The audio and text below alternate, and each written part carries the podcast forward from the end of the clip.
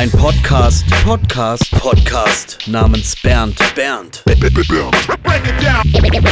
Here we go.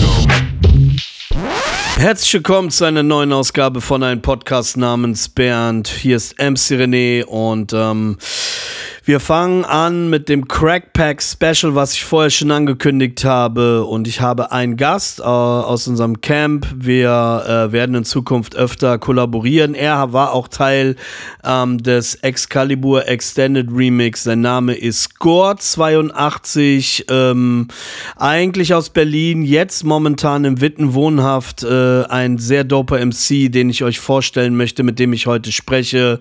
Grüß dich, äh, Score82. Was geht? Grüß dich, René64, Alter, mir geht's gut. danke danke Nee, für die eigentlich- Einladung und die Möglichkeit. Eigentlich René76, aber ja. René76 ist doch, ist doch geil. Ist geil. Ja, schön, dass es klappt. Also, ähm, äh, du bist ja im Grunde genommen ein äh, MC und auch Hip-Hop-Aktivist, der schon extremst auch lange dabei ist. Ich habe Ja. dich über Figup kennengelernt und ähm, wir sind jetzt auch am Kollaborieren. Gib mir doch mal einen kleinen Einblick oder den Leuten äh, so von deiner History. Wann hat's bei dir, Ja. wann ging's los? Welche Leute haben dich beeinflusst? Okay, ey.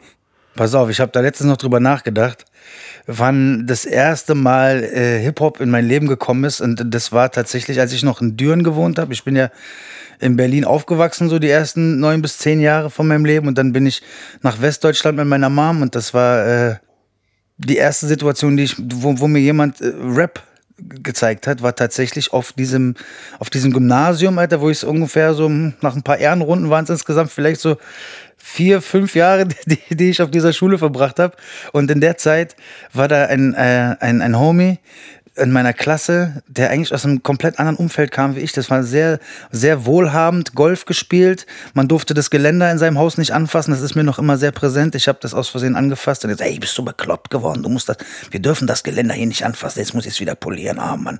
So ganz andere, ganz anderes, ganz andere Lebensumstände.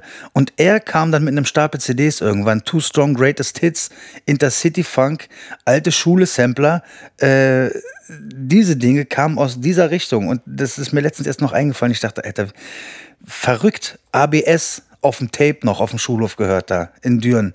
Und äh, Urge und, und äh, Whisky Frings zum ersten Mal gehört. Und dann dachte ich, was ist da los, Alter?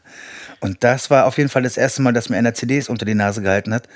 Und ähm, ansonsten kommen meine aller, aller, allerersten Einflüsse auf jeden Fall aus Berlin. So, da habe ich, da habe ich ähm, Graffiti Art 1 wurde, wurde an mich herangetragen von, von meinen Eltern damals. So, die haben immer versucht, mich ein bisschen für Kunst zu begeistern, mich in Ausstellungen mitgenommen. Und mein Vater hat ja auch äh, Kunst gemacht und er macht es immer noch.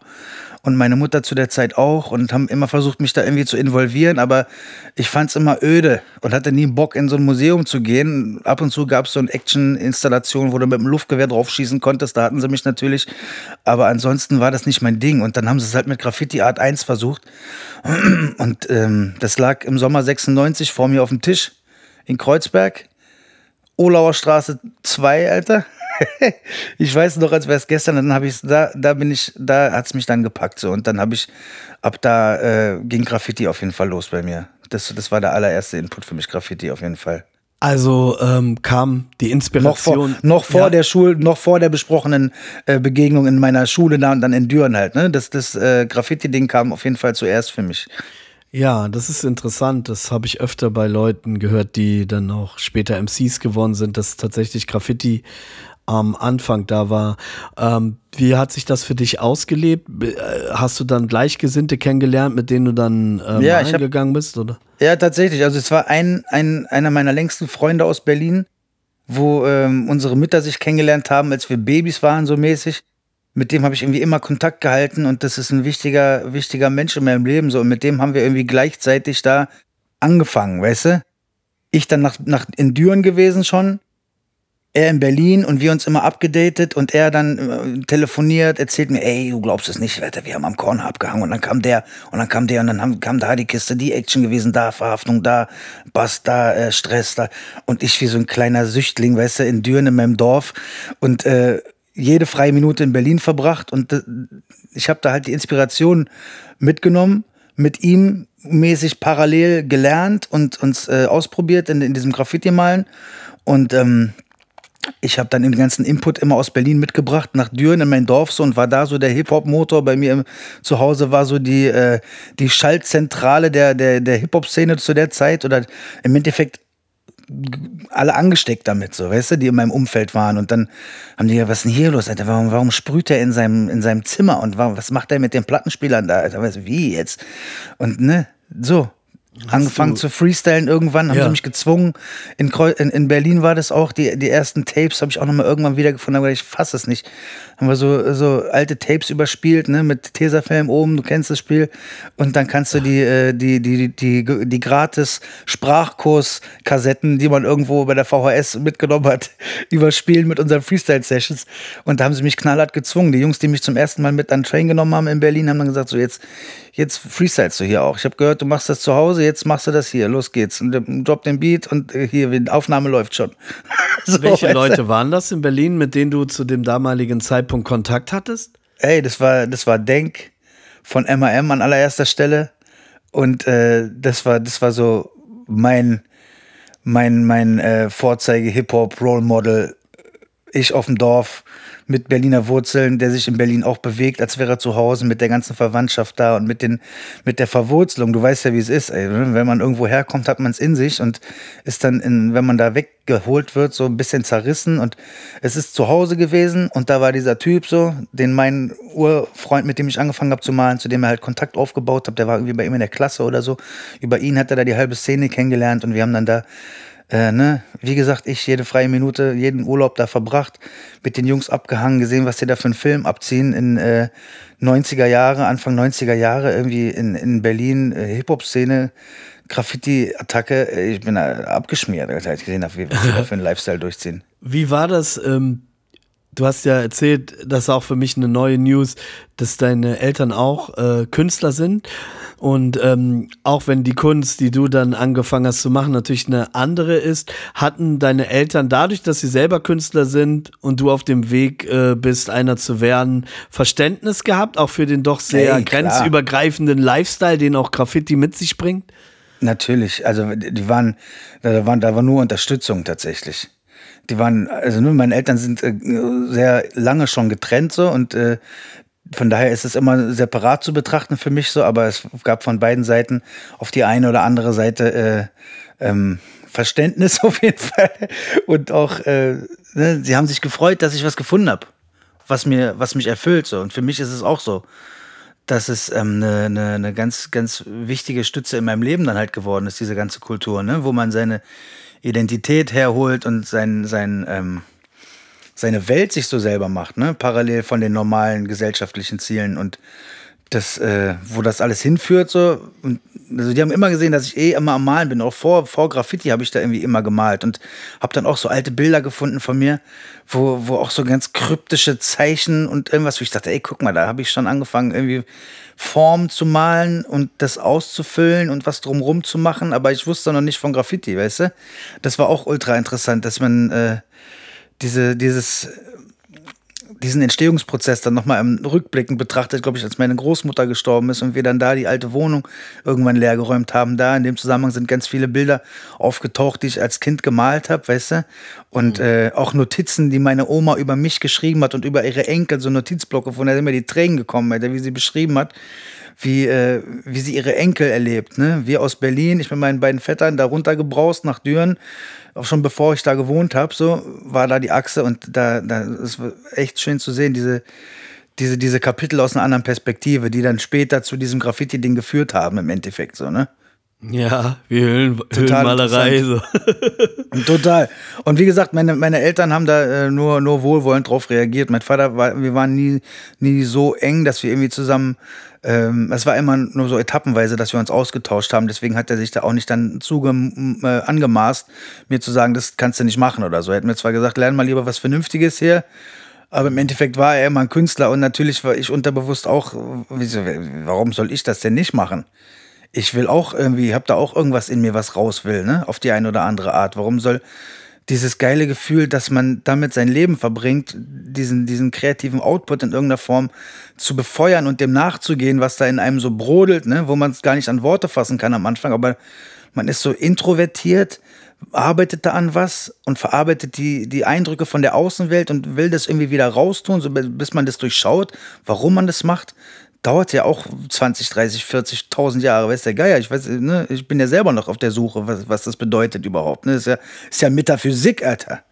Wenn du, äh, wenn du jetzt die Anfänge deiner, deines Graffiti-Werdegangs betrachtest, ja. ähm, es geht ja auch beim Graffiti auch viel um Style, also die Art und Weise, wie ja, du deine klar. Buchstaben malst und oft nur darum. ist es Für mich ging es immer ja, nur darum. Ja. ja. das kann, ja genau, das, das, darauf sollte meine Frage abzielen, ja. was so äh, dich daran so angezeckt hat.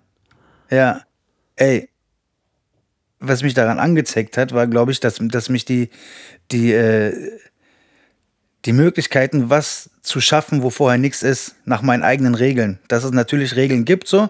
Du kannst das abmalen und nach, nachempfinden am Anfang und gucken, wie da was funktioniert. Warum wirkt der Buchstabe gut? Warum wirkt das plump?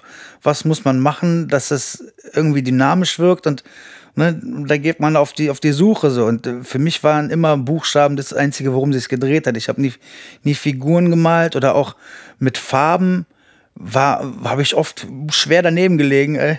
auch immer noch, wenn ich dann äh, versuche, Sketches zu kolorieren, geht es immer noch schwer in die Hose. Also mein Farbgefühl ist nicht das Geilste. Ich nehme dann immer, was da ist. Mir ging es immer in allererster Linie schwarzer Stift, weißes Blatt, Papier, da aus dem Nichts Buchstaben ins Leben holen, die was mit mir machen, so, weißt du? Ja. Die dynamisch wirken, die, die, äh, die stark wirken und äh, wie man es, wie auch immer sie wirken, aber sie sind da und ich habe sie geschaffen so. Das ist so richtiger God-Mode irgendwie, weißt du? Da ist ja. nichts, du machst was und dann ist es da und und es war ja auch meistens für mich selbst, aber auch dann äh, natürlich irgendwann kriegt man dann auch Feedback zurück von anderen Leuten, die auch malen und sagen, ey, krass, wie du das da gemacht hast an der Stelle und die Verbindung zu dem Buchstaben und so. Und denkst du, ey, okay, krass, ja, die, die, der findet das gut. Und hey, auf einmal kriegst du dieses, dieses äh, Endorphin-Rush, ne, analoger Endorphin-Rush, nicht der digitale Like-Button, sondern tatsächlich analoges Blackbook. Ein anderer Typ guckt da rein und sagt, finde ich geil. Respekt, und dann denke ich, aha, okay. Ne? So. Diese kleinen Bauchpinselungen, die ja. einen dann irgendwie füttern, dass du der Sache nachgehst. Aber bei mir war es immer, immer die intrinsische Motivation auf jeden Fall. Das, das war dann nur so ein Highlight, was von außen ja, dazu kam. Ja, das Thema Blackbook. Hm, was viele nicht wissen, ist, äh, also die sich damit nicht so auskennen mit der Materie, dass das Blackbook an sich wie so ein Poesiealbum ist. Also wenn das Blackbook damals rumlag von G1 oder so, dann konntest du da reinschauen und dann haben dann ganz viele andere Writer praktisch eine Seite ausgefüllt und da was draufgezeichnet und so weiter. Genau. Ne, das war wie auch so ein Austausch und man selbst hat dann in das Blackbook reinguckt, ach guck mal, hier ist der eine Writer aus Mannheim, ach hier, guck mal, hier ist der eine aus München. Das war ja auch wie so eine Art ähm, Skizzenlandkarte, ne, durch die man sich dann ja. geblättert hat. Das Krasse immer an Graffiti fand ich, dass, dass das ja natürlich nicht nur auf dem Papier bleibt, sondern auch die Wand erobert. Also das, die Kunst sucht sich aus, wo sie stattfindet, egal ob die Gesellschaft das will oder nicht. Wie wichtig war dir das, also auch rauszugehen und zu bomben? So? Das war auf jeden Fall äh, nie der Hauptteil für mich war der, der, der illegale Move und äh, sich aufzudrängen quasi, ne, das war nie die Hauptsache für mich. Ich habe jetzt nicht tausend Trains und mir war es nur wichtig, noch mehr zu machen und äh, größer und mehr. Und ne, für mich war die Hauptzeit tatsächlich die, äh, die Beschäftigung mit dem Style und das tatsächlich auch meistens legal äh, zu malen, mit Boys zusammen, gute Laune, was zu trinken, Grill anhauen, ganz auf entspannt, verstehst du? Die illegalen Sachen waren immer wieder da und war auch immer geil, aber es war nie mein Hauptfokus. Und äh, es ist mir auch völlig schwanz, wer da was zu, zu sagen hat. So diese ganzen Politikgeschichten, so, da hat ja jeder seine eigene Überzeugung, so, aber ich maß mir gar nicht an, über irgendwen anders da zu urteilen und finde es immer schräg, wenn es jemand anders äh, macht über, über andere, ne? Seine Meinung und seinen, seinen Wissensstand und sein, sein äh, Gedankenkorsett da jemand anders überstülpen zu wollen, so ist mir, ist mir Schwanz. Für mich war es immer nur gute Zeit, mit Leuten, die dieselbe Liebe teilen, verstehst du? Und wenn es dann illegal war, war es illegal und wenn es legal war, war es legal. Das ist, ist, ist alles Schwanz. Für mich war es natürlich auch, auch, ne? Es gab auch natürlich andere Phasen, wo es für mich intensiver war, wo ich gedacht habe, ich war richtig motiviert, dann an die Line zu gehen und rauszugehen und die verschiedensten äh, Dinge zu tun. So, weißt du, auf Wänden, auf Zügen, auf Bussen, auf Scheiben, mit Stift, mit Kratzer, mit Stein, mit Dings, mit Danks. Alles mal ausprobiert aber es war nie, nie das Hauptding für mich, dass ich illegal krass bomben muss oder so. Das war eine Zeit lang wichtig, aber das hat sich dann verloren Hm, und ist dann eher so, ein. Highlight, eher so ein Highlight geworden, weißt du? Dass Ja. man nochmal in den Vibe kommt und sich erinnert, so, aber das war nie das Main-Ding für mich. Wann kam ungefähr so der Übergang oder wann gab es einen bestimmten Initialisierungsmoment äh, vom Graffiti zum Rap? Du sagtest vorhin, dass es über das Freestyle gekommen ist. Genau. Also ich habe auf, also es ist, die, die Sachen haben immer parallel existiert eigentlich. Ne? Die Graffiti-Geschichte fing früher an. Das war der Moment 1996 mit dem Graffiti Art 1 auf dem Tisch in Kreuzberg. Das, das weiß ich so genau, weil es sich irgendwie so eingebrannt hat der Moment. Ne? Und weil ich den auch dann irgendwann so besungen habe in, in, einem, in, einem, in einem Verse, wo ich in hier Score 82 hängen geblieben seit 96. Ich schreibe meinen Namen deutlich. Das war dieser der Song mit dem Lang. Äh, Live, Live by the Cans auf dem Graffiti-Album von ihm. Und äh, vielleicht erinnere ich mich deswegen so klar an den Moment, weil ich ihn einmal so vor Augen hatte und dann so umgesetzt habe in, in eine Strophe halt, dass es sich dann irgendwie nochmal doppelt eingebrannt hat. Aber das war Sommer 96 in Kreuzberg, diese Situation. Und ich weiß auf jeden Fall, dass es 98 auch Freestyle-Tapes gab von 98. Und das war relativ schnell beides in meinem Leben. Und hat sich immer so gegenseitig die, äh, so die Aufmerksamkeit hier, dann die Aufmerksamkeit da und dann immer schnell schlechtes Gewissen, wenn ich mehr Pieces gemalt habe und das Rappen vernachlässigt habe und andersrum. Irgendwann habe ich dann angefangen, Beats zu machen, dann hat sich das auch noch eingeschleust. Ich glaube, erst war Graffiti, dann hatte ich Turntables, dann kam das Freestylen und dann habe ich da ganz normal äh, in meinem Zimmer Mixtapes gemacht wie es- wie es wie es mir die Berliner gezeigt haben, mäßig, ja. Und äh, am Ende des Mixtapes Instrumental laufen lassen, live on Tape gefreestylt, danach das Cover gemacht und das Tape da rein und dann bin ich zur Geburtstagsparty und habe ihm das Tape gegeben so. Das war der der Standard-Move. Geil. Und das war auf jeden Fall krass. bis, bis, auf, bis auf die Breakdance-Attacke, da habe ich ein, zweimal äh, mich versucht, in meinem kleinen Kinderzimmer äh, auf, auf den Kopf zu drehen oder was. Und das war immer nur gefährlich. Und deswegen hat es da irgendwie, äh, da habe ich Handball gespielt, eher als mich auf den Kopf zu drehen. Und äh, das war meine sportliche Betätigung. Und aber als dann Graffiti und, und äh, Rappen und so weiter in mein Leben kam, dann bin ich ganz schnell nicht mehr zum Training gegangen. Ey. Und das äh, haben die Boys überhaupt nicht verstanden. Die sagen, ich so, guck hier, da, das ist mein Graffiti, das, das mache ich jetzt hier die ganze Zeit. Die und deswegen kommst du nicht mehr zum Training oder was? Gab's ja, denn, gab's denn ähm, eine äh, Vorbilder auch aus dem amerikanischen Rap am Anfang oder bist du direkt Ja. gleich mit Role Models aus Deutschland eingestiegen? Also mein Main Role Model und der Initi äh, Initi äh, Initiationsmoment, von dem du eben gesprochen hast, ist, äh, ist Alte Schule Sampler Kapitel 1. Auf Kapitel jeden Fall, 1, ja. Natürlich. Torchmann. Kann man nicht anders sagen. Das war auf jeden Fall der erste Moment, wo ich die besprochenen CDs in meinem Gymnasium in Düren auf den Tisch gelegt bekommen habe. Der hat mir alles mitgegeben. Ich habe alles gehört. Und dann ist so, okay, okay, ja, aha, aha, aha. Und dann das Ding fängt an. Ich gleich hellhörig geworden. Der kommt rein. Ich denke, ach du Scheiße, was ist jetzt? Und Wie ein hat mich- Telegramm. Bro, das hat mich wirklich mitgenommen, das Ding. Die Stimmung so ein bisschen melancholisch, aber auch so mächtig, weißt du? Und dann aber auch so, so äh, poetisch und wortgewaltig. Äh, was ist jetzt? Das ist das, was ich machen will. Und ich gucke mir dabei dieses Cover an, denk mir, äh, Mhm. King-Modus. Das hat mich so weggeblasen, das Teil, wie es aussah, wie es sich angehört hat. Und das war Kapitel 1 von Torch in Verbindung mit diesem Cover von dem alte Schule-Sampler. Die Kombination hat sich eingebrannt. Und seitdem war klar, ich will dieses Graffiti-Zeug machen und ich will äh, so eine Songs machen.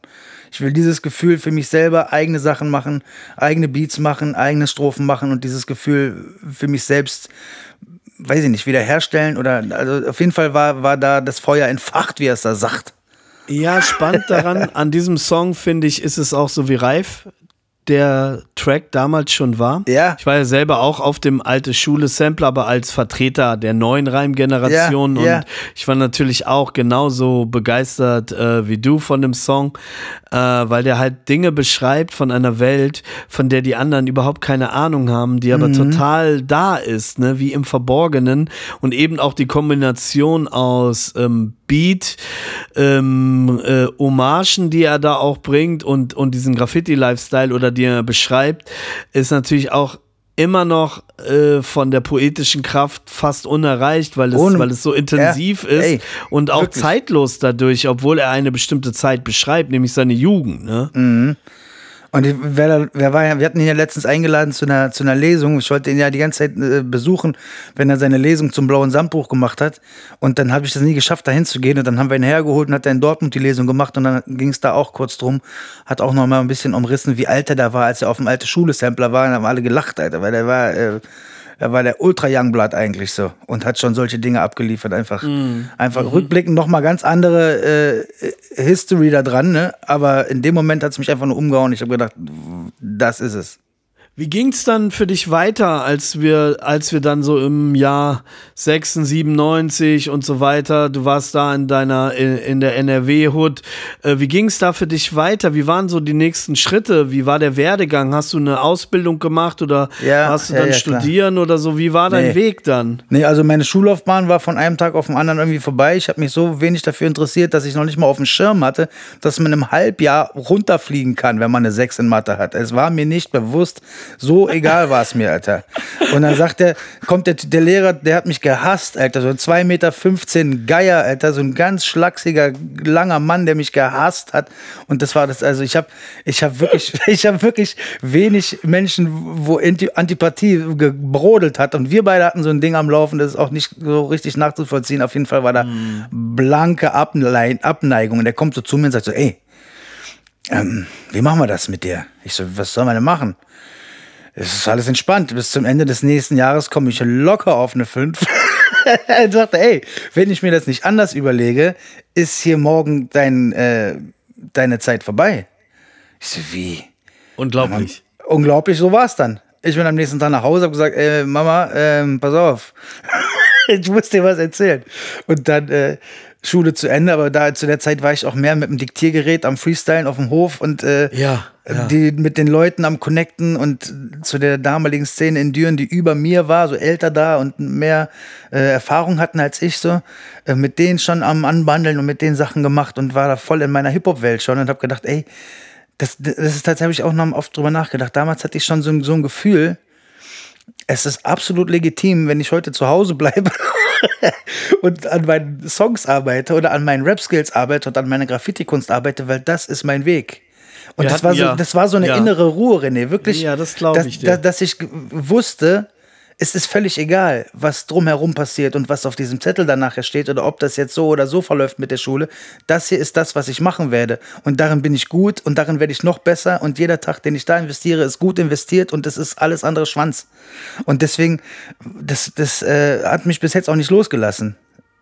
Weißt Ja, du? wie ging's denn dann für dich weiter, als du dann nicht Okay, mehr in der auf. Schule warst? Genau, Schule vorbei, dann versucht, äh, eine Ausbildung zu finden oder die nächsten Dinge, die halt so anstehen dann. Ne? Man, man, Mhm. man, man muss irgendwie dann eine Ausbildung machen. Man ist noch so geprägt davon, dass, also in meinem Fall war es so, dass man versucht, es seinen äh, nächsten äh, übergeordneten Menschen, ja, Mutter, Oma in meinem Fall, dass die irgendwie beruhigt sind, ja, dass man da irgendwie das, das abliefert, was da gewünscht ist, nämlich irgendwie einen Weg zu finden, wie man in diese Gesellschaft reinpasst. Das ist dann eine Ausbildung in dem Fall, wenn die Schule vorbei ist und du nur den schulischen Teil der Fachhochschulreife hast, so, dann ist die Ausbildung angesagt. Und äh, da ich so, ja, wie kriegt man das denn hin? Ich will doch hier meine Kunst machen und meine Musik. Okay, Tonstudio, ja, das könnte sein. Und dann über irgendeine Maßnahme mich beworben in einem Tonstudio. Dann habe ich in Köln in, äh, in der Südstadt in einem Tonstudio gearbeitet für ein Jahr und wollte dann darüber eine Ausbildung machen als Mediengestalter, Bild und Ton. Ging im Endeffekt nicht klar, weil er konnte nur den Tonteil bedienen. Die Partnerfirma, die den Kamerateil übernehmen wollte, wollte mich aber nicht haben, weil ich da auch nicht so versiert war. Ne? Ich war im, im Sound beschäftigt und mit Grafik oder Kamerazeug hatte ich zu dem Zeitpunkt nichts zu tun.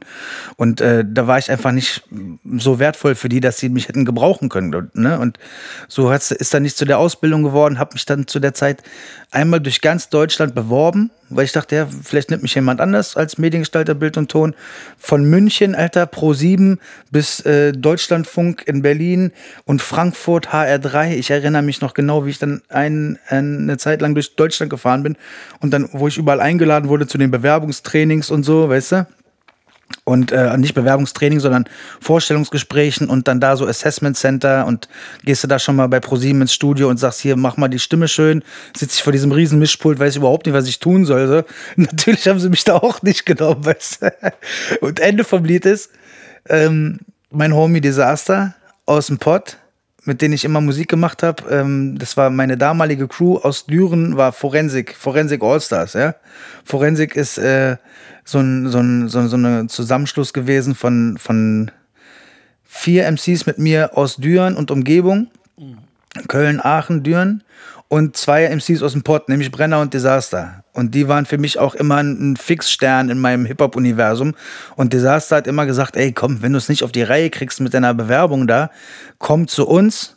Ich schleus dich hier in die Telekom ein, da arbeite ich, da kannst du hier so ein mentales Fließband machen reden kannst du ja und dann machen wir danach hier unsere, unsere Mucke zusammen. Okay, gesagt, getan. So bin ich nach Hagen gekommen. Und dann habe ich da gearbeitet, Ausbildung gemacht, nebenher Mucke gemacht und ähm, das war die nächste Station auf meinem Weg. Und dann ging es von da nach Köln, weil ich gedacht habe, äh, meine Seele löst sich auf, wenn ich den ganzen Tag im Callcenter arbeite. Ich muss meine Kreativität wieder in meinen Alltag kriegen. Ich werde Designer in Köln. Und wenn, dann wohne ich in Ehrenfeld und arbeite da und finde eine geile Agentur, die mein, die mein, wo ich sein kann, wie ich bin, wo ich sage, ey, ich mache Graffiti, ich mache Rapmusik, ich kann hier ein paar Animationssachen, ich kann Logos machen mittlerweile. Ich habe mir die Software drauf geschafft, ich weiß, wie eine Kamera funktioniert, ich, ich kann was bieten. Und dann bin ich da in die, in die Denkwerkgeschichte reingerutscht in Köln.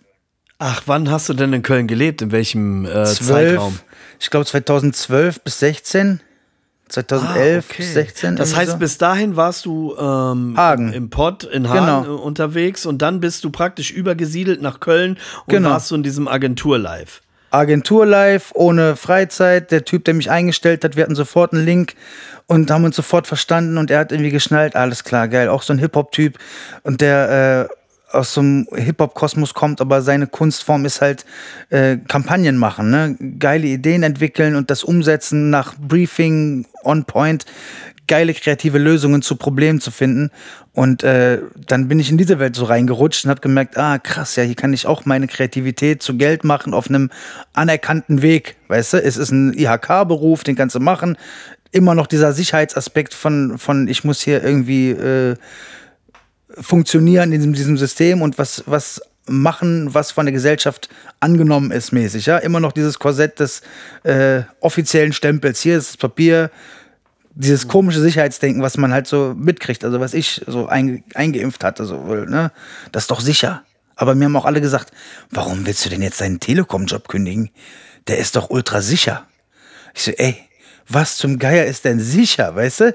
Und als ich dann so gebrannt habe dafür und das dann funktionierte auch noch, alle die Vögel, die vorher gesagt haben, äh, mach mal nicht, bleib doch hier, die haben gesagt, ach krass, ja, super.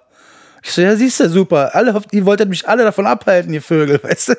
Dann kommst du in Kontakt mit den Grenzen, die sich andere Menschen setzen und entscheidest dich entweder dieselben Grenzen für dich zu akzeptieren oder zu sagen, fuck, es ist egal. Ein Safe ist auch sicher, wenn du da einen Mensch reinsetzt, ist der tot nach 20 Minuten. So.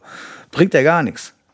Und, äh, Eine interessante ne? Sichtweise, weil ja auch jeder Mensch, äh, egal wen du fragst, letztendlich äh, also zumindest auf jeden Fall auch in Deutschland, äh, sich mit diesen Fragen früher oder später auseinandersetzt und entweder man entscheidet sich für die Sicherheit oder man findet mhm. einen Kompromiss zwischen der Sicherheit und den eigenen Ambitionen, sich auszuleben. Aber die meisten Menschen entscheiden sich dann doch äh, für die Sicherheit und akzeptieren ja. ein engeres Korsett und ähm, ich halte das auch so für so einen äh, seelischen Tod auf Raten gefühlt. Ähm, aber das ist halt auch eine Sache, die natürlich leicht gesagt werden kann von jemandem, der vielleicht selber keine Familie hat und gar nicht mhm. die Verantwortung. Da ist man ja eher bereit, über seinen Schatten zu springen oder sage ich mal von seinen freigeistigen Ambitionen abzurücken und zu sagen, ja gut, ist für die Kinder und so weiter. Es mhm. ist ja immer sehr schwierig. Ähm, als du dann in dieser Agentur warst oh, ähm, und ähm, ihr habt dann Kampagnen gemacht für bestimmte Kunden oder genau. Ähm, Genau, also ich war da, ne, ein, ich war da als, als, Gestalt, als, als Designer, Junior Designer, hab dann meine Ausbildung gemacht, hab dann äh, die Ausbildung verkürzt abgeschlossen, hat alles super geklappt, konnte dann einsteigen und ähm, habe dann halt zur einen Seite so Designs gemacht, halt Gestaltung von, was weiß ich, von irgendwelchen Bannern und Webseiten und irgendwelchen Drucksachen und alles Mögliche. Und zum anderen aber auch mit dem Chef, der mich da eingestellt hat, der mein CD war, äh, Kampagnen entwickelt, wo es darum ging, irgendwie geile kreative Lösungen zu finden nach Briefing, so wie ich es schon erzählt habe, was halt sein Handwerk war und sein, seine Kunstform, so, ne? Und äh, das war auf jeden Fall eine interessante Zeit. Und das Geile war, ich konnte da auch äh, in der Ausbildung, das war, glaube ich, die Time of my life, Alter, wo ich dachte, ey, hey, hey, hey, guck mal, alle haben gesagt, schaffst du nicht. Jetzt bin ich hier, hab diese geile Wohnung, arbeite in dieser krassen Agentur und jetzt kann ich auch noch Graffiti in meinen Berufsalltag einfügen. Nämlich, die hatten eine Dependance in Berlin aufgemacht die Agentur, für die ich gearbeitet habe. Zu der Zeit, wo ich da gerade ankam und ich habe bis dahin habe ich mich immer so ultra entwurzelt gefühlt und immer gedacht, ey, ich, ich muss eigentlich nach Berlin. Ich muss eigentlich dahin, wo ich herkomme. Ich spüre das doch die ganze Zeit. Und dann habe ich mich angefreundet mit Köln, dachte, wie geil ist es denn hier? Und dann sagen mhm. die, ey, wir machen in Berlin was auf. Wer will nach Berlin? Und ich sehe, ihr wollt mich doch verarschen. Jetzt, jetzt bleibe ich hier so. Und Fakt ist mal, die wollten für diese neue Dependance in Berlin eine Werbung, Attacke reiten und irgendeine geile Kunstaktion machen, um Aufmerksamkeit äh, zu generieren. Und da haben wir dann, ähm, weil der Geschäftsführer, einer der beiden Geschäftsführer, auch so ein alter Graffiti-Fan war, ist dann mein CD zu ihm gesagt, ja hier, der Julius, ne, der hier ist auch neu ist, der, der, der kennt auch hier äh, die ganzen Graffiti-Vögel, lass doch mit denen Graffiti-Aktionen machen. Er so, äh, Julius, komm mal rüber ins Büro, du kennst den Kentu oder was? Ja, ja, Atom, ja, ja, klar. Äh, so können wir mit dem, ja, warte mal, ich ruf den mal an. Und dann Ende vom Lied war, wir haben Blank Spot Project ins Leben gerufen mit Denkwerk und Atom One, kuriert von Atom, dass wir eine deutschlandweite Tour gemacht haben. Ähm, Krass. In verschiedene Städte gefahren sind. Da wurden Pieces gemalt in die Pieces wurden erstmal Leinwände reingehängt, die wurden mitgestaltet. Nach der Aktion wurden die Leinwände abgenommen. In das Feld kam ein QR-Code rein, der sich dann zu, zu der Homepage geführt hat. Wurde diese Leinwände dann äh, äh, im Endeffekt konntest du dir dann auf der Homepage ersteigern oder bei der, bei der Vernissage in der Dependance in Berlin kaufen konntest. Ne? Mit einem Foto von der gesamten Wand. Und der einzige Mensch, der die Wand komplett sieht, war derjenige, der die Leinwand gekauft hat. Ne? Die anderen haben halt nur die Wand gesehen mhm. mit, den, mit den Löchern drin. So, das war das Konzept. Blank Spot, man lässt einen weißen Spot in, äh, in den Piece. Und das war halt für mich so das Ultra-Highlight. Die haben mir gesagt, ja, hier, nimm mal den Wagen da den mit dem Panoramadach, sag ich, ja, ja, genau, nimm mal den. Äh, hier ist dein Kameraequipment, wie viel Budget braucht ihr für was? Äh, so und so, ja, okay, kein Problem. Kannst du noch hier Kameraleute besorgen? Hab ich, okay. Dann habe ich dieses Ding orchestriert, weißt du? Hab die Beats besorgt für die Videos, die dann nachher gemacht wurden, hab mit Fotos gemacht und Videoaufnahmen, äh, was dann die anderen Kollegen geschnitten haben in der, in der Agentur.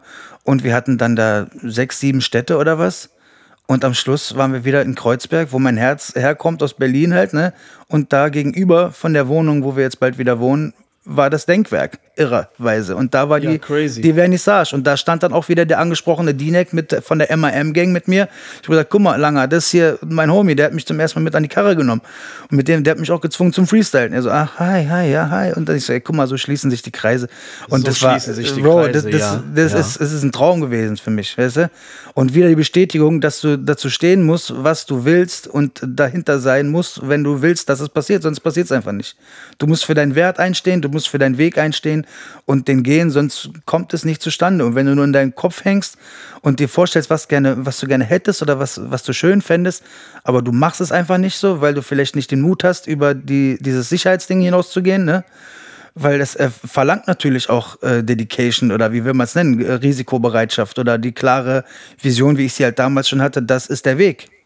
Und den geht man dann, ohne viel drüber nachzudenken. Und auch wenn man daran scheitert äh, oder erkennt, dass vielleicht doch nicht sein Weg ist, weiß man wenigstens, äh, wenn man es probiert hat, äh, hat man wenigstens die Gewissheit. So ja. hat man immer diesen Konjunktiv, der in die ganze Zeit irgendwie genau. nachhängt. Hätte ich das mal bloß so oder so gemacht können, ja. ähm, ist es besser vielleicht auch mal auf die Schnauze zu fliegen. Das ist es. Und ja, ja.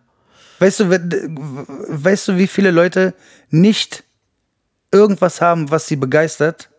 Wie viele Leute einfach nur nach den vorgegebenen äh, äh, Zielen rattern, die sie übernommen haben von ihren Eltern, dann von den Lehrern, dann von den Chefs und hängen immer noch in so einer ungesunden Beziehung zu irgendjemandem, den sie über sich sehen und macht das, was da gewünscht ist, damit er einem auf die Schulter klopft und sagt, das hast du gut gemacht, dann regnet es Endorphine. Manche hinterfragen ja dieses Gefüge gar nicht. Die sind einfach da und machen. Es gibt immer noch Leute, die sind immer noch in diesem Callcenter von der Telekom, Alter, mit denen ich die Ausbildung gemacht habe. Die sind happy damit und ich will das auch gar nicht bewerten oder so. Aber Fakt ist mal, wenn man einen so ein Feuer hat, das einen irgendwo hintreibt und man fühlt, dass das einen erfüllt und dass man das will und dass man das kann, dass man darin gut ist und dass es einem Freude macht. Und dass, wenn man es macht, sogar die Menschen, die das wahrnehmen, wie du es machst, auch Freude, äh, auch anfangen zu grinsen, wenn die sehen, wie du Spaß hast. Ey, dann bist du wie so ein Leuchtfeuer. Weißt du? Und das, äh, das, das ist, ich bin ultra dankbar, dass ich das immer noch habe nach all den Jahren. Dass ich nervös werde, wenn ich weiß, ich habe heute Zeit, was zu machen. Die Kinder sind in der Kita, ich habe heute, muss halt nichts machen, ich kann den Rechner anschmeißen, ich kann was aufnehmen, ich kann was malen, ich kann mir was tätowieren, wenn ich Bock habe, ich kann sprühen gehen und ich kann mich mit meiner Kunst beschäftigen. Für mich stand das nie in Frage, dass es das ist. Und ich bin stolz und glücklich, dass ich immer noch dieses Feuer habe, weißt du? Und dann ist mhm. es, dann ist das Ziel auch schon erreicht. Von wegen aufs Maul fallen oder so, das gibt's gar nicht dass das, äh, wenn es das, das Machen an sich das ist, was das Ziel ist. Weißt du, wie ich meine? Nicht, dass du damit was erreichen musst. Ich weiß schon. Ich weiß schon, das Machen selber, da ist das Ziel das ist der, das Weg. ist der Ziel erreicht, ja. das da Ziel ist im Weg. Da blockierst du dich mit, so, so genau, da blockierst du dich mit dem, was du als Ziel äh, übernehmen könntest, nämlich du musst da auf jeden Fall so und so viele Klicks haben heutzutage ja, und musst das und das erreichen. Das hört sich so an, das hört sich so an, als ob das Konzept eher wäre, statt immer sozusagen die Glückseligkeit in die Zukunft zu verlagern, einfach die Glückseligkeit in dem Moment Jetzt. selber yeah. zu haben. Oder was heißt Glückseligkeit, aber diese Zufriedenheit, dass, dass das, was ich gerade mache, das ist cool, weil ich es jetzt gerade mache. Ja. So. ja. für jeden, der es noch nicht gehört hat, äh, äh, das Leben ist jetzt von meinem ersten Album ist das Ding, was es auf den Punkt bringt. Nämlich, okay, da pass ist, auf. Das, ist genau das. Da kommst, kommen wir eigentlich direkt zu dem nächsten Punkt. Du warst ja dann in der Agentur, du hast aber parallel auch ähm, schon Musik veröffentlicht auch, ähm, mhm. da, weil ich bin ja erst relativ spät in deine äh, Vita eingestiegen, eben als ich äh, bei Booth Brothers deinen krassen Rap gehört habe. Und dachte ja. ich mir, ey, was ist denn das für ein Dude? Figup ist ja auch, ähm, also Figup von Crackpack, für die, die es nicht kennen, aber die meisten, wenn es schon wissen, ist ja auch so eine Art Schmelztiegel ähm, oder so ein Melting Pot, wo ich auch ganz, ganz viele MCs und äh, äh, wieder entdeckt habe oder auch wieder neu entdeckt habe. Von daher ähm, ist mir der Werdegang von dir ist super interessant. Ähm, ist mir der jetzt gar nicht so bewusst, äh, durch ja, was du alles gegangen bist. Und vielleicht ja, kannst du auch, auch ne? mal so ein bisschen ähm, äh, release-technisch mal sagen, ja was, okay, wo, wann kam so. Ja, ich habe die, die Freestyle-Geschichte, ne, war mir immer das Wichtigste ganz am Anfang. Und ich habe gefreestylt, bin mit den auf, Jungs aufs Battles gefahren. Ich hab, das war alles, worum es mir ging. Um dieses, das Leben ist jetzt, habe ich damals noch nicht gesagt, aber das war das, wie ich es gemacht habe. Es ging mir gar nicht darum, irgendwas aufzunehmen und das rauszubringen und dass es Leute hören oder irgendwas. Ich wollte freestylen, ich wollte rappen und das war das, worum es ging. Und dann ähm, habe ich dem, dem, dementsprechend. Zu welchen Battles Boah, bist du denn war, gefahren? Ey, so kleine, kleine Sessions, meistens in Aachen und Umland so. Da gab es immer so kleine Dinger. Da, äh, dann später diese One-on-One-Geschichte haben wir, glaube ich, mitgemacht, auch als Camp. Und ähm, mit den Forensik-Jungs halt noch zusammen. Und ähm, aber ansonsten waren das nicht keine, keine großen namhaften Dinge, also auch nicht zu vergleichen mit dem mit dieser Battle-Kultur, die da gerade läuft, wo da 1300 Leute drinstehen und in der Mitte geben die sich a cappella die Abreibung so. Das war nicht das Ding. Es waren kleine Sessions. Es war zum Beispiel Wiesbaden Wall Street Meeting. Wann war es, Alter? Als die Schlangen sind giftig gedreht haben und Sammy noch mit den 13ern da war und ich den Typ gar nicht als Rapper wahrgenommen habe, sondern als Writer mit der Mongo-Click und ich mit großen Augen, alles war pure Magie. Wir sind danach in den Keller, ich habe da gefreestylt allein um, na drei, nachts, um nachts um drei, verstehst du? Ob's, äh, es waren einfach jedes offene Mic, egal was drumherum war, das war mein Ding so auf Partys, auch wenn da gar nichts mit Rap zu tun war. Ich habe einfach mein Diktiergerät dabei gehabt und habe hab den gegeben, weißt du? Und deswegen habe ich auch ganz lange mich null fokussiert darauf, Songs zu machen oder aufzunehmen. Das kam dann mit dem Forensic Allstars Team, mit, mit Corey, Kingpin, Aim, Brenner und Disaster. Da habe ich dann in Düren ähm, meine ersten Songs aufgenommen. Fakt, Fun Fact, in einem Haus, das gerade von RWE abgebaggert wird, Alter, weil Dürener Umland ist ja, äh, Hambi bleibt, ne? Der Hambacher Forst ist ja um die Ecke von Düren, wo ich aufgewachsen bin. Mittlerweile sieht man dieses Baggerloch aus, äh, von der Autobahn aus und äh, eins von den, von dem Kohlebagger bedrohten Orten ist Morschenich da gab es ein Studio, das hat Corey gehört. Da habe ich meine ersten Songs dann aufgenommen auf so einem äh, Vierspur Fostex Kassettenteil. Und da fing es dann an mit äh, Songs machen, die dann auf dem Forensik-Album erschienen sind. Das war, ich weiß gar nicht wann, Alter. 2007 wahrscheinlich. Habe ich mein ähm, 2006 mein Mixtape gemacht, das erste Topscore 1. Nee, erst Original-EP.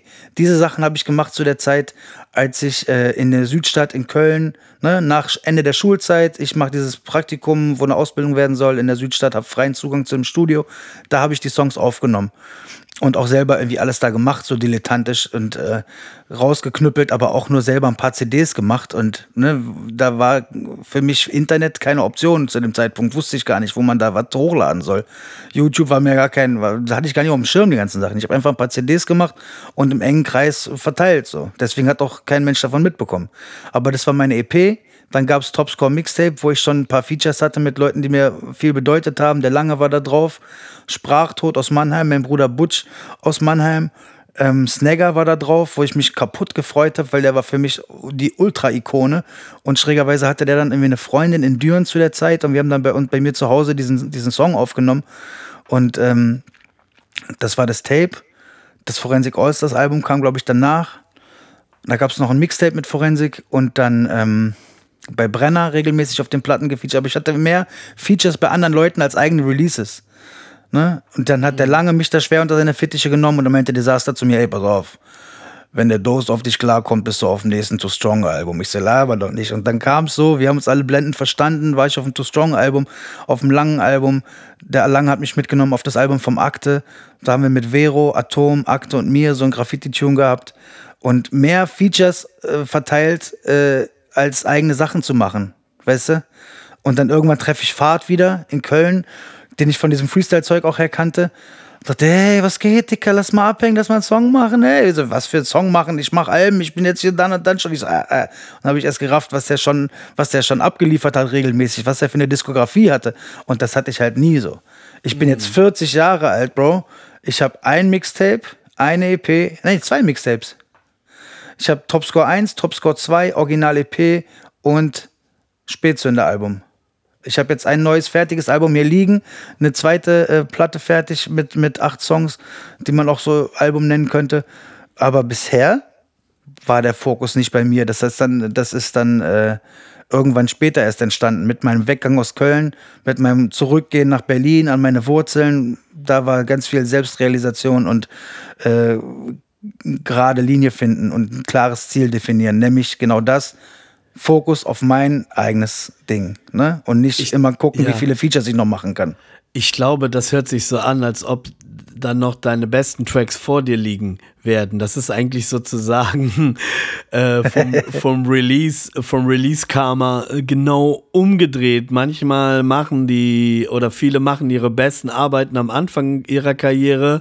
Ja. Und es gibt auch welche, da kommt der dope Shit eigentlich genau noch später und so. Ja, ich glaube auch, ich habe da auf jeden ich Fall viel, das Gefühl viel, bei dir. Viel, ja ich habe auf jeden Fall auch das Gefühl, dass da noch ganz viel kommt und das ist äh, in welcher Form auch immer. Ne?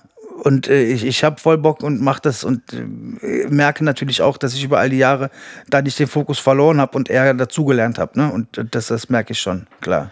Oh, äh, okay, also im Grunde genommen ähm, äh, bist du äh, durch deine Skills, die du über die Hip-Hop-Kultur erworben hast, äh, hast du die auch nutzen können, um einen beruflichen Werdegang einzuschlagen. Und dann ja. war, war irgendwann die Zeit in dieser Agentur ja vorbei. Was ist denn danach geschehen? Da, äh, da habe ich das Ding mit wehenden Fahnen und äh, mit brennenden Fackeln in den Händen und Wut in den Augen verlassen, weil ich dachte, ich lasse mich doch jetzt hier nicht weiter äh, melken, äh, meine gottgegebene Kreativität für zu ungesundesten Bedingungen Arbeitsbedingungen äh, mit schäbigem Gehalt für fragwürdige Kunden, ständig neue Sachen entwickeln mit meinem Herzblut so und meiner ganzen Zeit und Energie.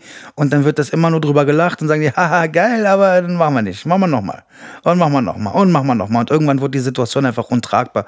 Nicht, äh, ne, hauptsächlich aus den, aus den Betriebsklima und kein Feierabend haben und durchziehen wie ein Irrer und dann irgendwann denkst du, Alter, dann ist meine Großmutter gestorben und zu der Zeit und dann habe ich gesagt, ey, Freunde, ich muss jetzt da sein. Meine Oma geht gerade, ich werde da jetzt gebraucht, ich gehe da jetzt hin. Und die so, aber du musst diesen Banner jetzt machen. Ich so, willt ihr mich komplett zersägen? Ich habe die ganze Zeit keinen Feierabend gehabt, Wochenenden durchgezogen für euch. Und jetzt kommt ihr mir so wegen einem fucking Banner, den auch jeder andere Hampelmann machen kann. Und dann war auch so ein, so ein Grundsatzding auf einmal, ne?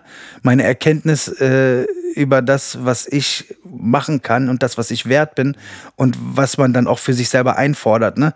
Ob es Bezahlung ist oder Respekt und Wertschätzung, indem man halt sagt, ey, ich muss das jetzt machen. Nicht als dein Angestellter, sondern ich als Mensch. Siehst du mich als Mensch?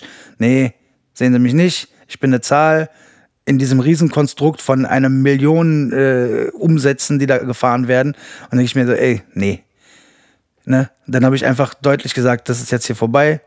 Und der einzige Weg, der noch dann übrig war und der mir, wo ich wusste, dass das geht immer, ist der Weg zurück nach Hause, nach Berlin. Ich habe meinen Cousin zum tausendsten Mal angerufen und gesagt, ey, Paul, kann ich bitte bei dir wohnen und bei dir arbeiten?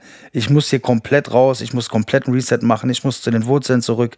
Und dann bin ich 2016 nach Berlin gezogen. Zurück nach äh, an Girlie, am Kotti gearbeitet, im Hostel von meinem Cousin, meinen fünften Frühling performt, ein kleines Studio gefunden und mich nur darauf konzentriert, wie kann ich meinen Alltag ausrichten, dass ich mit der möglichst guten Laune möglichst gute Ergebnisse erziele in deren Kunstformen, die ich, äh, für die ich mich entschieden habe oder die es für mich ist, so, ne? meine eigene Musik zu machen. Hab wieder gesagt, ich muss wieder meine eigenen Beats machen, weil das äh, ne, ging halt irgendwann gar nicht mehr. Bei der Auslastung in der Agentur war ich froh, wenn ich noch mal Zeit hatte, mal was zu schreiben. Aber da war auch ein Punkt, erreicht, wo, wo ich so ausgelastet war mit dieser Arbeit, dass ich dann gebucht wurde, ein Konzert geben sollte, sehe den Flyer, sehe den Namen, meinen Namen auf dem Flyer und denkst so, wer ist das, Alter? Das ist doch gar nicht mehr da. Dieser Score 82, wer soll das sein? Ich bin hier nonstop am Rotieren für den Teufel, Alter. Weißt du, wie ich meine? Und dann habe ich gesagt, fuck, Änderung ich mache jetzt mein eigenes Ding zu meinen Konditionen ohne ein CD, der mir vorher sagt, ja, geht oder geht nicht. Oder einen Kunden, der sagt, ja, alles witzig, aber scheiß mal drauf. Mach mal neu. Also eigene Wege gehen und da war, war auf jeden Fall ein wichtiger Schritt für mich. Da habe ich auch, glaube ich, die Ruhe dann bekommen, wo ich mein Leben lang so unruhig war und gedacht habe, ich, ich bin zwar hier gerade, aber eigentlich gehöre ich dahin. Weißt du? Dieses Zerrissenheitsding so. Und ähm, diese Unruhe konnte ich da ablegen, weil dann war ich nochmal da, hab da meine Frau gefunden, wir haben ein Baby gemacht, wir haben geheiratet und dann, dann kam das nächste große Kapitel in meinem Leben halt, ne?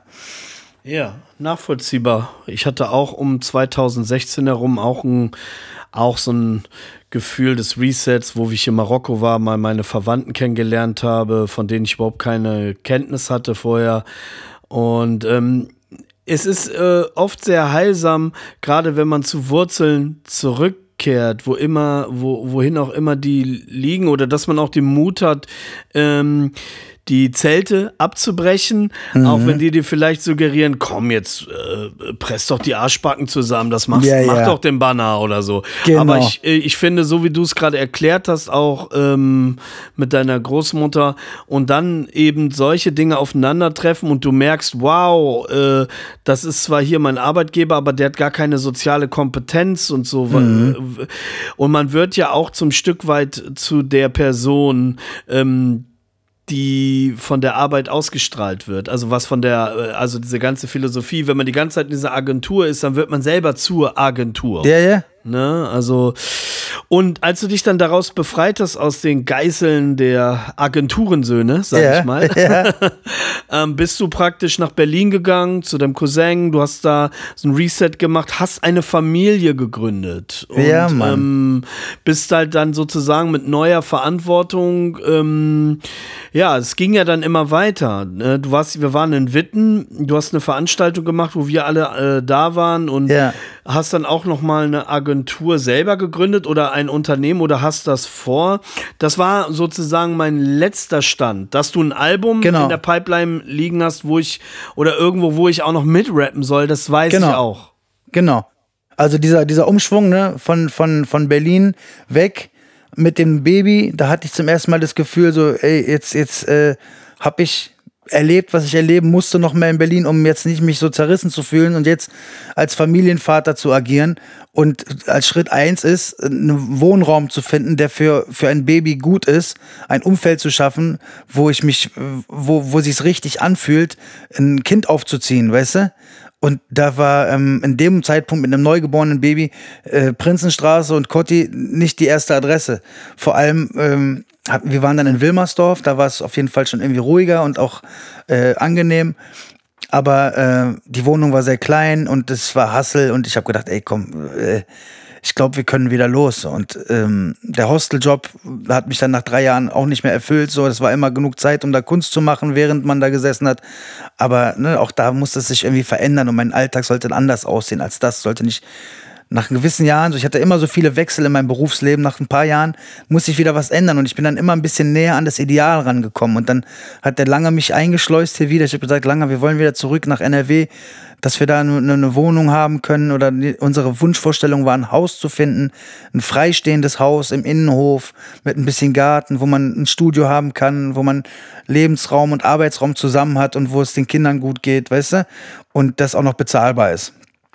Und der Lange hat das gehört, sagt, warte mal kurz, macht eine Sprachnachricht zu dem äh, zu einem Bekannten von ihm und äh, zwei Minuten später sagt er, ey, der soll sich sofort melden, wir brauchen händeringend Leute. Und das war More Than Words Graffiti Agentur in Dortmund. Seit 20 Jahren, die hat er lange mit äh, mit einem Freund aufgebaut und mit anderen Leuten zusammen, also er war immer eine tragende Stütze für die für die Anfänge der der tatsächlichen Umsetzung von den von den Aufträgen dann und äh, so bin ich dann, habe ich einen Job in, in Dortmund bekommen, einen Arbeitsvertrag und das war dann die Heim, äh, das Heimreiseticket nach NRW, eine Wohnung gesucht und Ende vom Lied ist, wir haben hier dieses Haus gefunden tatsächlich, von dem wir vorher geträumt hatten, eins zu eins, aber eins zu eins. Und da sind wir jetzt. Mein zweiter Sohn ist in Witten auf die Welt gekommen und äh, es war, es war alles, äh, es ist wie immer.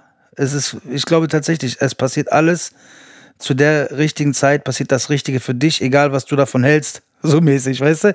Kannst du dich drüber abfacken oder dich drüber freuen, aber wir haben uns für diesen Weg entschieden, jetzt das Beste für die Familie und die Kinder zu finden und dann haben wir es gefunden. Und ähm, neben dem Leben als Mutter und Hausfrau hat meine Frau äh, den Koller bekommen, gesagt, wir müssen was machen. Die hat in Berlin, sie war die Connectete in Berlin. Als ich nach Berlin kam, kannte ich Figup und das war's. Sie hat mir tausend Leute vorgestellt, Beatproduzenten, Rapper, Veranstalter, hat mich eingeladen zu Veranstaltungen, hat selber Veranstaltungen gemacht, äh, ihr lateinamerikanisches Essen gesellt und äh, Leute zusammengebracht und äh, Lebensfreude versprüht, so weißt du.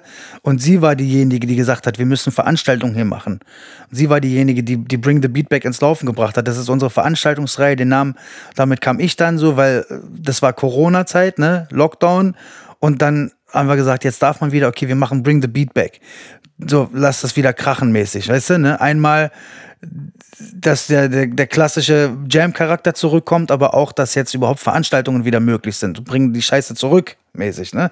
Und sie meinte, lass was machen mit Familien, äh, Tagesprogramm mit Kindern, wir brauchen hier Essen, Streetfood, wir müssen irgendwie Graffiti-Workshops haben und die Kinder sollen sich hier wohlfühlen. Wir sind alle älter geworden und so haben wir es dann gemacht und es war ein Ultra-Erfolg. Und alle haben sich nur gefreut, weil Hip Witten war ja schon irgendwie ne, in der alten Zeit schon eine Adresse für, für Hip-Hop-Jams und Ruhrgebiet im Allgemeinen.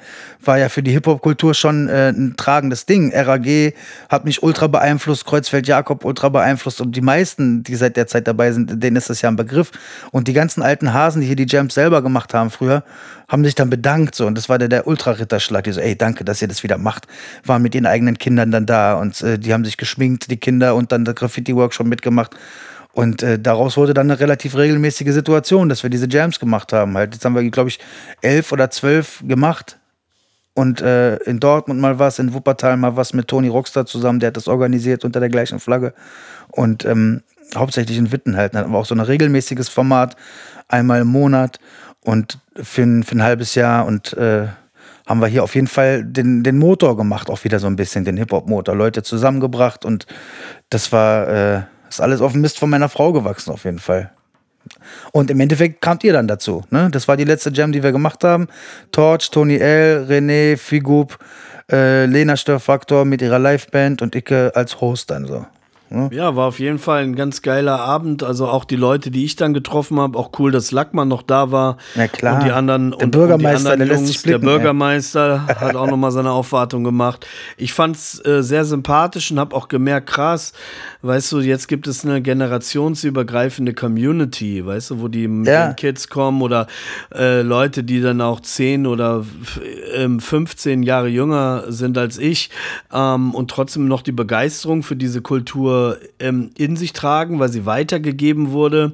Was ich richtig, richtig cool äh, fand jetzt an diesem ganzen Gespräch oder über was wir halt geredet haben, und das ist das, äh, um was es ja eigentlich letztendlich geht, wenn die Leute fragen oder wenn Leute behaupten, ja, es gibt ja heutzutage gar keinen diesen Hip-Hop mehr und so weiter, dass sich viele auch in der Wahrnehmung dieser Musikrichtung, wenn ich jetzt von der Musikrichtung spreche, sich auf das Negative konzentrieren und Ja. dadurch, dass ähm, was eigentlich an Geschichten und auch an Qualität ähm, hinter den Kulissen lauert oder sagen wir mal unter dem Radar schwirrt, dadurch unsichtbar machen, indem man einfach so ein inneres Tor in seinem Kopf zumacht und sagt, nee, heutzutage gibt's nur so und so. Das war auch meine Hauptmotivation, um einfach über Crackpack jetzt als Symbol für, wo sich viele Leute tummeln, die aktiv Ja. sind, die was machen wollen, gar nicht mal als das Label, sondern eher als so ein Verbund, wo jeder auch sein eigenes Ding macht. Äh, jetzt auch deine Geschichte mal zu hören und kein Mal hast du irgendwie über irgendwas abgehatet. Äh, Du hast genau von deinem Weg erzählt, deine Motivation und gar nicht so sehr von, ja, aber die Szene heute und Ja, die nicht, Rapper ja. da und so weiter. Vielleicht hast du ja dazu eine Meinung oder ähm, wie nimmst du das Klar. Ganze wahr? Weil Rap an sich, nehme ich es mal ausgekoppelt von der Kultur, ist ja, wie gesagt, auch ein Business geworden. Und viele Ja, Leute natürlich. verdienen damit Geld und man wird dann halt auch mit allen anderen in einen Topf geworfen in der Außenwahrnehmung Aha. von Zivilisten, nenne ich es jetzt mal, oder Ja, Laien. Ähm, vielleicht hast du da auch noch mal ein paar Statements dazu, ähm, wieder deine Meinungen zu, Ja. sind, zu dem generellen Geschäftszweig Deutschrap. Ja. Also, guck mal, ich habe mich auch, ich war auch mal eine Zeit lang, äh, in, ich glaube, das war auch zu der Zeit, wo ich äh, in, der, in, der, in der Werbeagentur war oder Ende der Zeit, wo ich ähm, auch so ein bisschen die alte Mann-Attitüde angenommen habe und dann auch so, was ist denn hier los, was ist denn hier passiert mit meiner Kultur, was macht ihr denn da? Und so ein bisschen am Giften war, wo ich selber gemerkt habe, ey, ne, du vergiftest dich selber nur mit dem Scheiß. Wenn du so eine schlechte Laune verbreitest und sagst, das ist nicht mehr wie es war, dann mach doch, wie du es haben willst. Dann sei du doch das, was du vermisst, mäßig. Ne? Und da kann man äh, drüber denken, wie man will. Und manchmal kriege ich auch einen Koller, wenn ich irgendwo denke, äh, was ist denn da los, Alter? Was sind das jetzt alles für gesichtstätowierte 17-Jährige mit den Iced-Out-Ketten, die sie tatsächlich mit ihrer Musik gekauft haben? Also ich, ich kenne mich nicht so gut aus, aber so, so erscheint es mir auf Instagram. Und dann kann man natürlich auch da loshaten und sagen, ist doch alles Krise, ey, die, ne, den, die sind alle traurig, Alter, und äh, reden über den gleichen Bullshit wie, wie, wie, die, wie die anderen äh, Vorbilder. Aber im Endeffekt, ne, die, diese, ich meine, über, über Xanax zu rappen oder über Lean zu rappen und sich da im Endeffekt an Am- Amerika zu orientieren, wir haben uns auch an Amerika orientiert. Ne? Hätten wir zu der Zeit jetzt unseren, unseren äh, Input gekriegt, kann sein, dass wir das auch gemacht hätten vielleicht. Ich kann es mir nicht vorstellen, aber who knows? Und deswegen will ich das gar nicht, gar nicht verteufeln. Und dass äh, Rap ein Geschäft ist, ist einfach so. Dass das aber nicht, äh, dass das Hip-Hop die Kultur ist, ne? Rap ein Handwerk und dieses Handwerk kannst du zu Geld machen, das ist klar. Aber was willst du darüber haten? Du hatest doch nicht über einen Dachdecker, der hat auch noch ein ein Handwerk gelernt. So. Das, äh, das soll jeder machen, wie er für richtig hält. Also, und du kannst diese Entwicklung eh nicht aufhalten. Du kannst äh, das mit beeinflussen in die Richtung, die du sie, wie du sie willst oder wie du es gerne sehen würdest und die Inhalte so vermitteln, wie sie für dich richtig und wichtig sind. Aber du kannst, äh, du, du, hältst dich nur auf, wenn du, wenn du über, über die, die Entwicklung dich aufregst oder sagst, das darf nicht sein. Damit machst du dir den Moment nur selber zur Hölle, aber du wirst es nicht verändern. Ne? Weißt du, wie ich meine? Und äh, das, das, das, äh, deswegen, ich habe da keinerlei Hate zu geben und äh, auch keine große Meinung dazu. Ich finde manche Sachen, die ich höre, finde ich interessant, manche gar nicht, manches berührt mich, manches überhaupt nicht. Und das ist aber auch ne, nicht auf Rap beschränkt, sondern das ist ja Popmusik mittlerweile, ne? Da wird mehr gesungen als gerappt und ich, ich empfinde das nicht als, äh, als hatebar. Kann man sich anhören oder kann man es lassen? Und seitdem ich zwei Kinder habe, die mich fordern und meine Frau und unser Haushalt und unser, was man so macht als Vater von zwei kleinen Kids, äh, ne, da bist du beschäftigt. Und wenn mal Zeit ist, dann nutze ich die, um meine Sachen zu machen und nicht, um mich zu informieren, was andere machen oder das zu haten. Weißt du? Mhm. Ja, ja, das finde ich eine super Einstellung. Ja, also äh, ich finde, das ist auch ein guter ähm, Schlusswort und so. Du merkst, ich habe mich so von ganz hinten bis ganz ja, vorne durchgearbeitet. Wir, haben, wir ne? haben durchgearbeitet, Dicker. Super. Ja, muss auch sein, weil das war mir auch wichtig und so. Gerade ähm, dich werden schon viele Leute äh, kennen, aber ich möchte einfach, dass die Leute, die hier zuhören, die das vielleicht nicht so auf dem Schirm haben, einfach, deswegen war es mir wichtig, dass du deine Geschichte erzählst. Ja, äh, danke, Mann. Äh, das ist super wichtig und ähm, ja, ich bedanke mich bei dir und wir sehen uns auf der Bühne, in der Booth oder so, ne? Voll. Und, äh, und nächster ja. Move ist, du schickst mir deinen 16er für die, für die, für die Platte, Alter. Ja, den kriegst du das, auf Da sehen Fall. wir uns als nächstes. Ja, also, bis dann. Irene, ich danke dir, für die, ich dank dir für die Möglichkeit. Much love und äh, bis, bis ganz bald. Yeah, das war ein Podcast namens Bernd mit Score 82 in dem Crackpack Special. Ein Podcast, Podcast, Podcast namens Bernd. Bernd. Here we go.